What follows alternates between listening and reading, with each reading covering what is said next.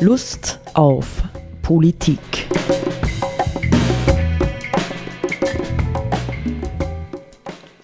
Liebe Hörerinnen und Hörer des Freien Radios Freistadt, Sepp Kiesenhofer und Roland Steidl begrüßen Sie wieder zu einer Sendung Lust auf Politik. Ich, frage dich immer mal wieder gern, äh, Sepp, hast du Lust auf Politik. ja, also auf, das, auf das Thema. Auf Kreis wir uns jetzt. Ja, genau, genau, ja. Na, wir, wir haben das ja in den vergangenen Sendungen eigentlich äh, über Monate hinweg, eigentlich seitdem wir begonnen haben, ist es ja ein permanentes Thema für uns. Ähm, gibt es eine Alternative zu dem Wirtschaftssystem, in dem wir stecken? Nicht wir stecken, ich finde, wir stecken fest in diesem Wirtschaftssystem, aber nicht ist Corona zum Beispiel die Corona-Krise und wird nicht vielleicht viel stärker noch die Klimakrise, die ja hinter der Tür steht, ja, die wartet ja nur darauf, dass sie bald wieder rein kann, nicht? Und von uns wahrgenommen wird, sind das nicht doch Anlässe, die unser Gesellschaftssystem, und unser Wirtschaftssystem über kurz oder lang wirklich zwingen werden, andere Richtungen anzunehmen. Nicht? Also, dass wir nicht mehr, du sagst immer gerne, dem Neoliberalismus frönen, der immer Wachstum, Wachstum, Wachstum brüllt, nicht? Die Maschine muss wieder laufen, muss, muss wieder surren, schnurren, nicht? Oder irgendwas. Ja, und das wünschen sich ja wahrscheinlich auch äh, viele Leute, je länger diese äh, Covid-Geschichte dauert, dass endlich wieder die Normalität einkehrt und wir Profite machen können und, und, und, und, und. Aber ich würde umgekehrt sagen, je länger das Ganze dauert, desto, für desto unwahrscheinlicher halte ich es, dass die Wirtschaft wieder brummt. Ah. Ja, und die andere Frage ist ja, ist es wünschenswert, dass wir sozusagen genau. zu dem Status von genau. vorher so eins zu eins zurückkehren? Genau. Oder ist es nicht jetzt wiederum so ähnlich wie damals 2008 mit der Finanzkrise eine Möglichkeit, äh, grundsätzlich mal jetzt was anderes zu machen?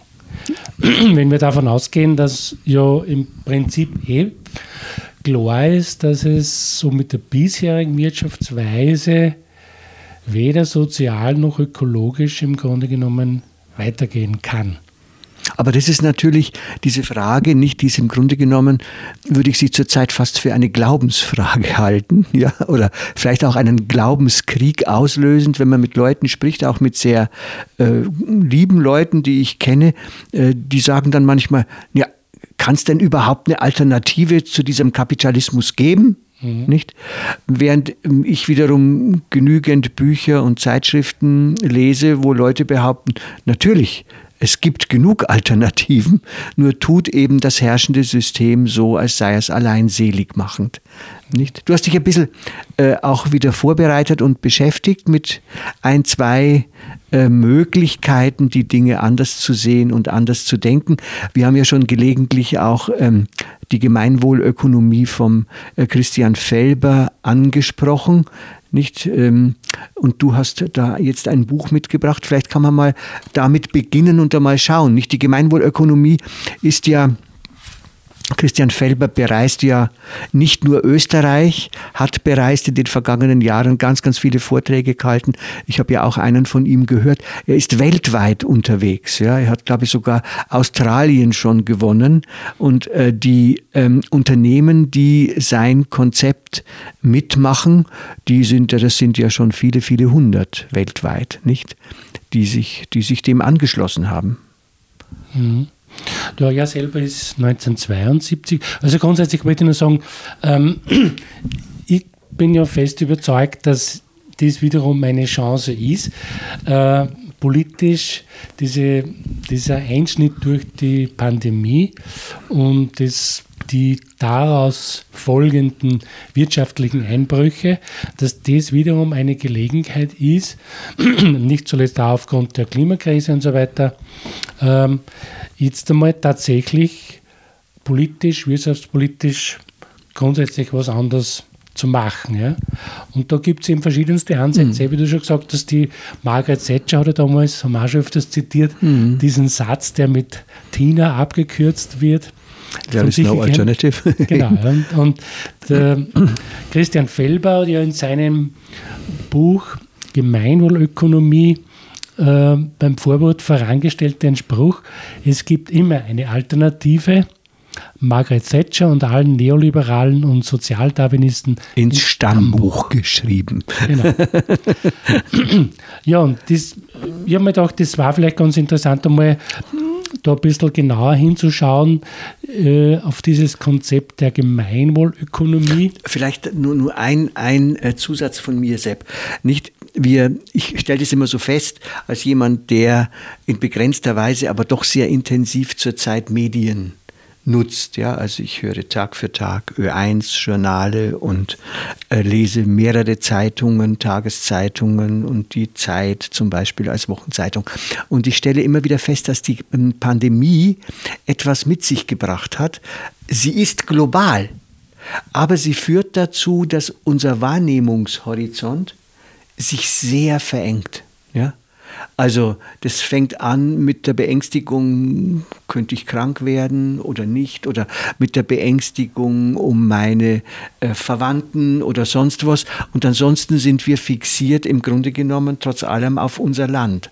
Wir sind nicht fixiert auf Europa, wir denken nicht in der Dimension einer weltweiten Verantwortung.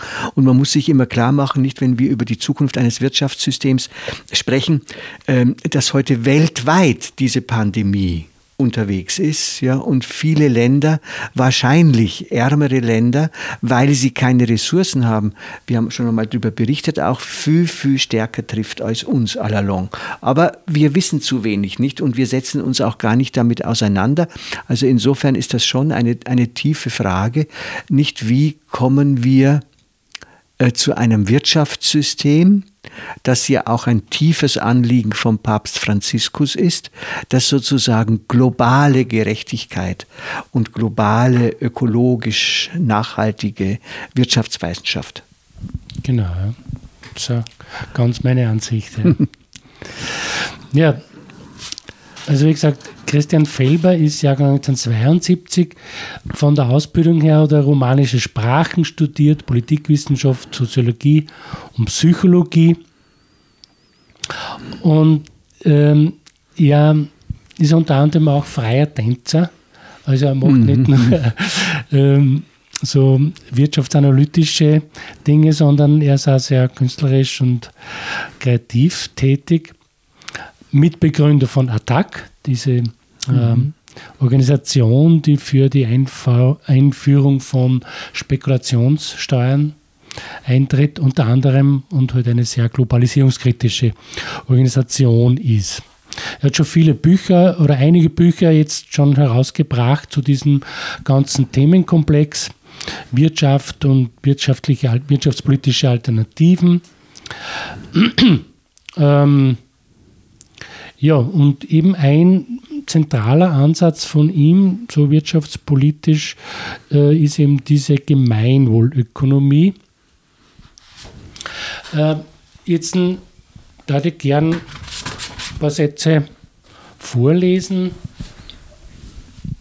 Ja.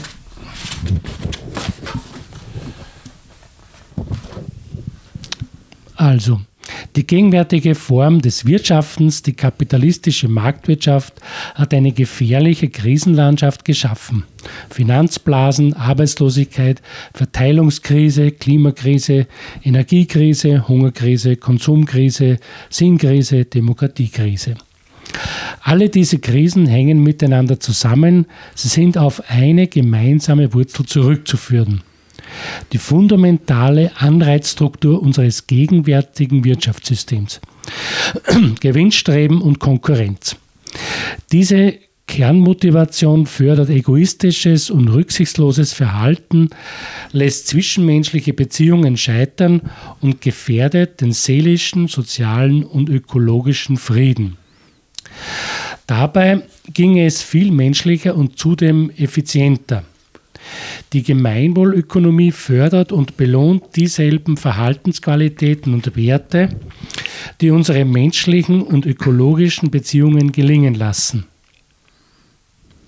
Vertrauensbildung, Wertschätzung, Kooperation, Solidarität und Teilen.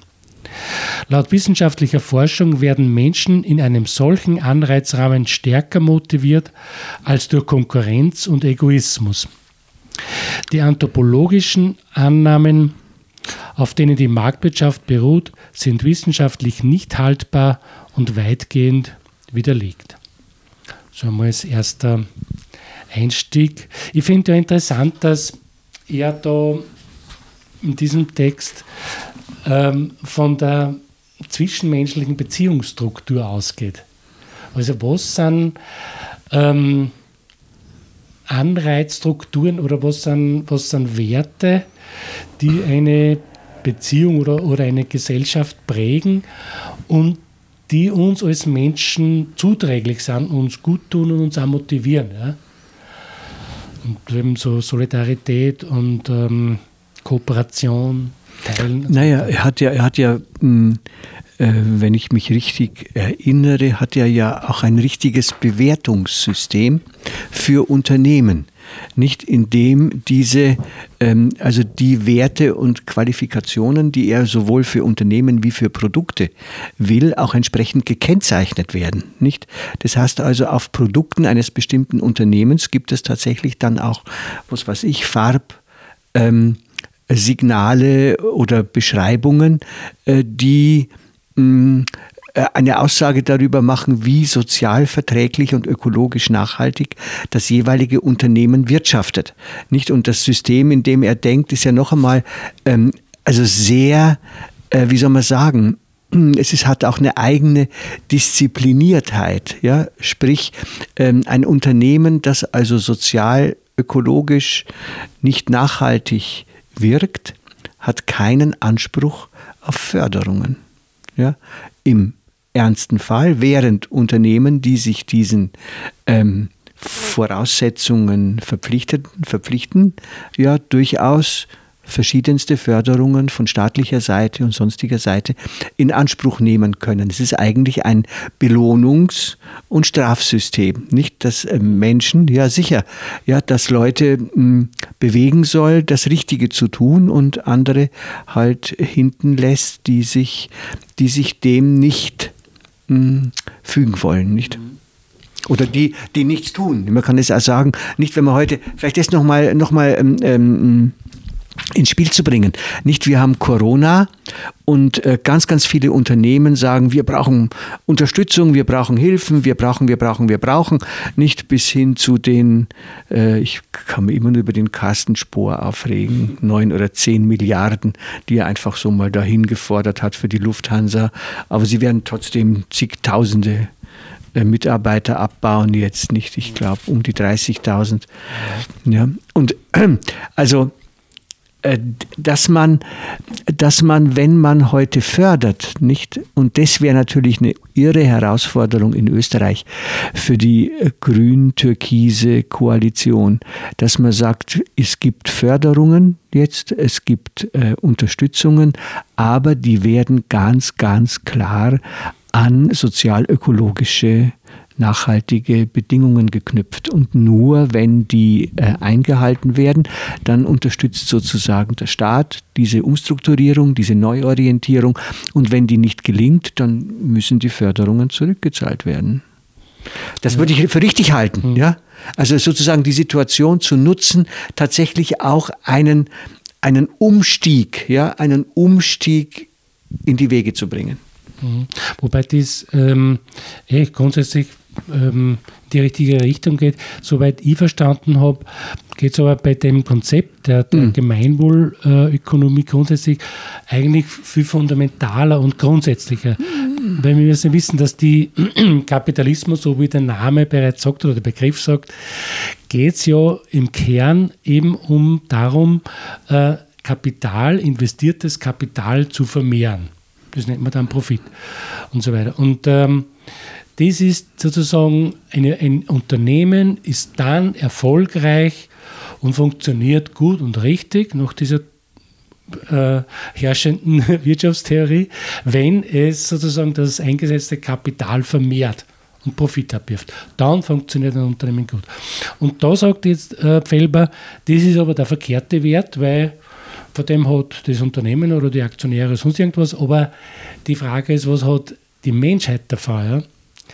Und da sagt er, das ist das falsche Kriterium und das richtige Kriterium, also wenn man die Wirtschaft vom Kopf auf die Füße stellen würde, dann wäre das entscheidende Kriterium, wie, wie, wann ist ein Unternehmen erfolgreich? Es ist dann erfolgreich, wenn es den größtmöglichen Nutzen für, Nutzen für die Allgemeinheit bedeutet und hervorbringt. Ja?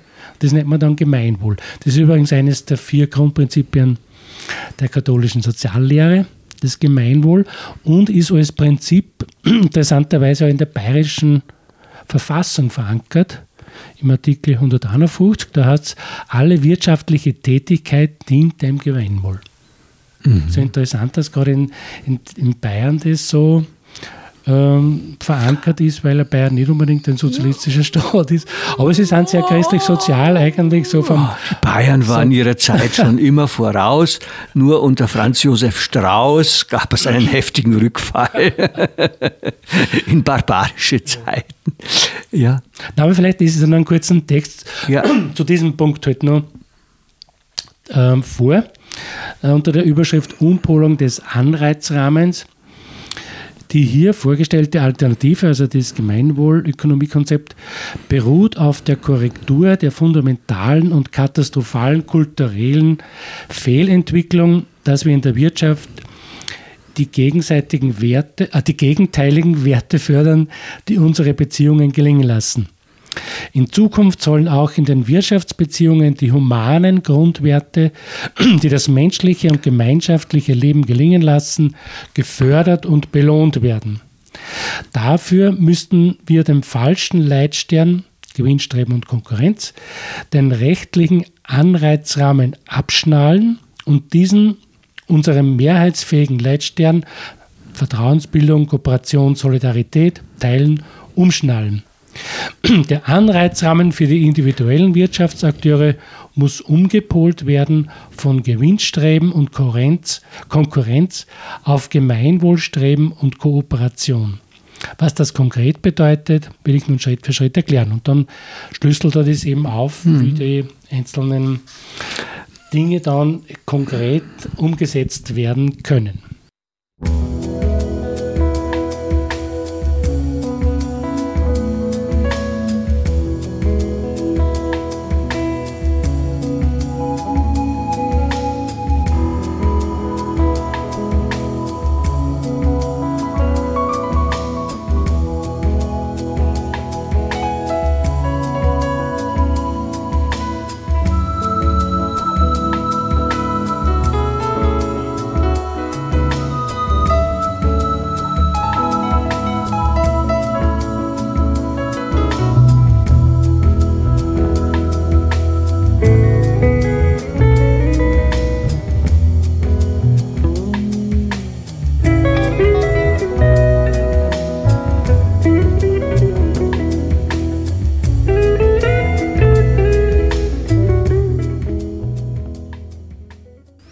Wäre nach einem kleinen Exkurs. Ja. Ja, weil äh, es ist ja immer so, nicht auf der einen Seite sind die Unternehmen, ähm, was tun die nicht und in welchem Interesse handeln die. Und auf der anderen Seite stehen natürlich die Leute, die keine Unternehmer sind, ja, sondern die, wie wir heute so gern sagen, Konsumenten sind, ja, Konsumenten. Also wir verbrauchen. Wir sind Verbraucher. Und da haben wir jetzt gedacht, also gerade an Corona kann man das wieder sehen, nicht? In der, Im ersten Lockdown war die Erfahrung vieler Leute, na, es ist schon erstaunlich, was man alles nicht braucht. Ja. ja, ja. Und so. Ja. Dann kam im Sommer, kam gerade auch die Regierung, nicht? Also unter Türkis in besonderer Weise und hat gesagt, wir wollen, dass die Leute wieder konsumieren. Nicht? Und der Anreiz für die Arbeitslosen, ich weiß nicht, die 500 Euro oder wie viel es da gab einmal zusätzlich oder waren es 800? 450, 450 nicht. Die waren ja gedacht, damit, damit die Wirtschaft wieder angekurbelt wird, der Konsum angekurbelt wird. Jetzt war es zuletzt so, nicht kurz vor dem 8 Dezember, dass plötzlich alle Angst bekommen haben, jetzt stürzen sich die Leute wieder in die Konsumtempel und in 0, nix wird das ganze Österreich wieder infiziert sein. Nun war das Volk interessanterweise vernünftiger und hat sich nicht gleich total in die Konsumtempel äh, geschmissen, ja. Und dann war aber die Wirtschaft wieder entsetzt. Die haben ja gar nicht ordentlich eingekauft. Was? Also ich will damit sagen, nicht was zusammen mit dem Wirtschaftssystem ja, und der Art, wie wir produzieren, in Frage gestellt werden muss, ist auch unser Konsuminteresse. Ja, weil unser Konsum, Konsum beruht ja genau eben darauf, ja, dass die menschlich erfüllenden Beziehungen und Begegnungen mit anderen Menschen, mit der Natur, mit Kultur und Kunst nach Möglichkeit ähm, eingeschränkt werden müssen ja, nach Möglichkeit nicht zu der Befriedigung führen dürfen, zu der sie üblicherweise führen, weil nur ein frustrierter Bürger ist ein guter Konsument. Was?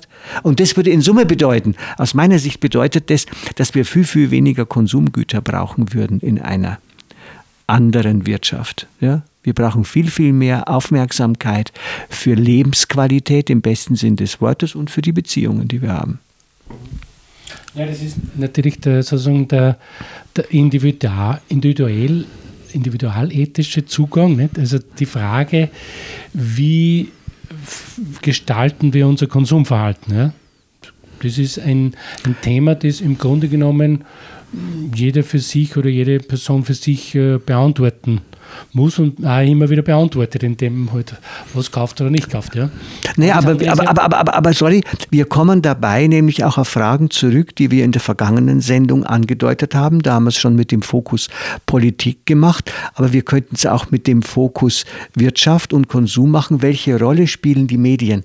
Welche Rolle spielt die Werbung in dem Ganzen, ja, die uns ja ununterbrochen mit teuren Einschaltungen vorgaukeln muss, was wir alles entbehren, wenn wir es nicht kaufen können, nicht? Ob das jetzt XX, ich mache keine Werbung, nicht XXX und wie die heißen, ja, sind die ja Mörderaktionen jetzt vor Weihnachten liefern, billigst Preise 50 Prozent und sowas Rabatte, um die Leute in den Konsum zu pressen, nicht? Ja, und das, das ist natürlich, ich würde, ich würde nicht sagen, dass das rein individualistisch ist. Ich denke, hier geht es auch um kollektive Entscheidungen, auch um politische Entscheidungen. Ja, können wir das noch verantworten, dass wir der Werbung, dass wir dieser Konsummaschinerie so viel Raum in der Gesellschaft geben? Ja, das entspricht aus meiner Sicht ja dem, gehört ja zum, zum herrschenden Wirtschaftssystem dazu. Wir genau. haben eine angebotsorientierte Wirtschaftsform, das heißt, es wird nicht gefragt, äh, was brauchen die Menschen zu einem guten Leben und genau. wer kann das herstellen, sondern es sozusagen der, äh, der Weg ist umgekehrt. Irgendjemand sagt, ah, ich habe da jetzt ein Produkt, äh, das ist ein super Ding und jetzt schaue ich, wie ich das produzieren kann und dann schaue mhm. ich, wie ich das möglichst vielen Menschen verkaufen Auf kann. Schwatze. Auf Schwatze. ja, mit dem Ziel zu verkaufen. Okay. Also das ist ja eigentlich der umgekehrte Weg und, und es geht ja immer darum, in dieser Gemeinwohlökonomie, was dient dem Gemeinwohl. Ja? Nicht mhm. was dient jetzt dem Profit eines Unternehmens, sondern was dient dem Wohlergehen der Menschen. Mhm. Ja. Und da, da ist eben, wie du mhm. zuerst schon erwähnt hast, im Rahmen dieses Konzeptes natürlich auch ein, ein sogenanntes Bewertungssystem entwickelt worden. Äh, das läuft unter dem Begriff ähm, Gemeinwohlbilanz analog zu einer Jahresbilanz oder so oder Quartalsbilanz von Unternehmen, die es ja jetzt auch schon gibt, dass Unternehmen halt einfach in regelmäßigen Abständen bilanzieren, was haben wir investiert, was haben wir an Geldern ausgegeben, was haben wir eingenommen und wofür sind Gelder ausgegeben worden und so weiter.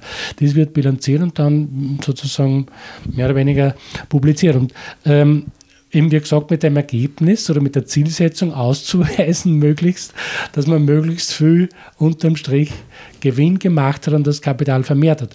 Und bei diesem Konzept geht es ihm darum, ähm, das ist ein System, das ähm, möglichst objektivieren soll, in welcher Weise was die Produktion betrifft und den Vertrieb und so weiter alles betrifft oder das Betriebsklima und so. In welcher Weise hat dieses, dieser Betrieb, dieses Unternehmen ähm, dem Gemeinwohl oder dem Wohlergehen der Arbeitnehmer, der Konsumenten oder der Gesellschaft gedient?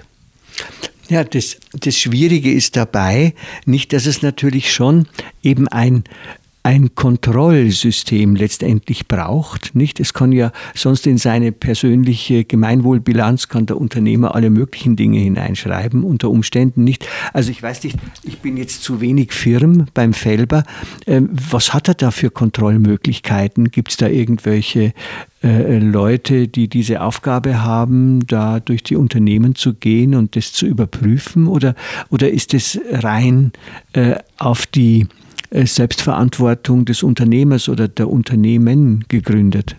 Also ich kann das jetzt auch nicht beantworten, weil ich nicht so firm bin in diesem, in mhm. diesem Punkt. Aber grundsätzlich ist natürlich das Ziel, ähm, dass das in einer gewissen Weise äh, objektivierbar ist. Also es muss natürlich schon mhm. nachvollziehbar sein, weil, wie du richtig sagst, es kann ja jedes Unternehmen oder jeder Betrieb kann ja alles Mögliche erzählen, was er nicht alles macht und so weiter, ob das jetzt der, der Realität entspricht oder nicht. Aber das ist natürlich ein System, das sozusagen ausgearbeitet ist. Wahrscheinlich ist es auch nicht perfekt und mhm. auch nicht mhm. perfekt äh, sozusagen objektivierbar, aber es muss in einer gewissen Weise, wenn es brauchbar sein soll, muss es natürlich in einer gewissen Weise objektivierbar sein. Mhm. Das ist schon klar, ja. Also ich sehe es heute ein bisschen nicht, dass eben jetzt durch die Klimathematik ist das Thema Nachhaltigkeit halt wirklich in Mode gekommen äh, und man hat das Gefühl, plötzlich sind alle nachhaltig, nicht? Mhm. Jedes Unternehmen sagt, wie nachhaltig es ist und wie nachhaltig seine Produkte und so, nicht weil sich's gut vermarkten lässt so und weil offensichtlich wir Konsumenten ein bisschen hellhöriger geworden sind dafür. Und im globalen Zusammenhang ist natürlich das so, eben weil man ja diese Dinge äh, der Nachhaltigkeit zum Beispiel, da gibt es ein bestimmtes Siegel und ein Zertifikat und so weiter. Und das muss natürlich irgendjemand überprüfen oder evaluieren, was läuft da unter dem. Und da fängt natürlich die Schwierigkeit schon mal an, dass das halt alles nicht so einfach ist. Und da gibt es natürlich viel Schwindel, was wir auch schon gibt es einen Film darüber, Greenwashing, glaube ich, heißt der, mhm. wo eben nachgewiesen wird, wie teilweise äh, natürlich ähm, das verschleiert wird äh, und halt dann irgendwelche Produkte ein grünes Siegel kriegen, obwohl es eigentlich, wenn man genauer hinschaut, das gar nicht verdienen. Ja. Das gibt es natürlich auch. Aber das Grundprinzip das ist wichtig, glaube ich, dass nicht mehr zählen soll. Ein Unternehmen ist erfolgreich, wenn, sie, wenn es möglichst profitabel, Kapital abwirft, Kapital vermehrt, sondern wenn es dem Wohlergehen äh, der Bevölkerung dient. Das ist der, der, der springende Punkt. Und zum Abschluss möchte ich gerne noch einen anderen Hinweis geben, und zwar ein anderes Buch auch zu diesem Thema. Das stammt von Rian Eisler, Jahrgang 1931, eine in Österreich geborene Sozialwissenschaftlerin, die ein Buch veröffentlicht hat das mit dem deutschen Titel Die verkannten Grundlagen der Ökonomie. Und sie nennt es äh, diese äh, Wirtschaftsweise Care Economy. Die sie befürworten würde. Die sie befürworten würde. Es gibt, äh, soweit ich das kenne, sehr viele Parallelen zwischen diesen beiden Konzepten. Also Care heißt, bedeutet Fürsorge und sie sagt, es braucht Fürsorge der Menschen füreinander und für unsere Erde als Basis oder das Planet, auf dem wir leben.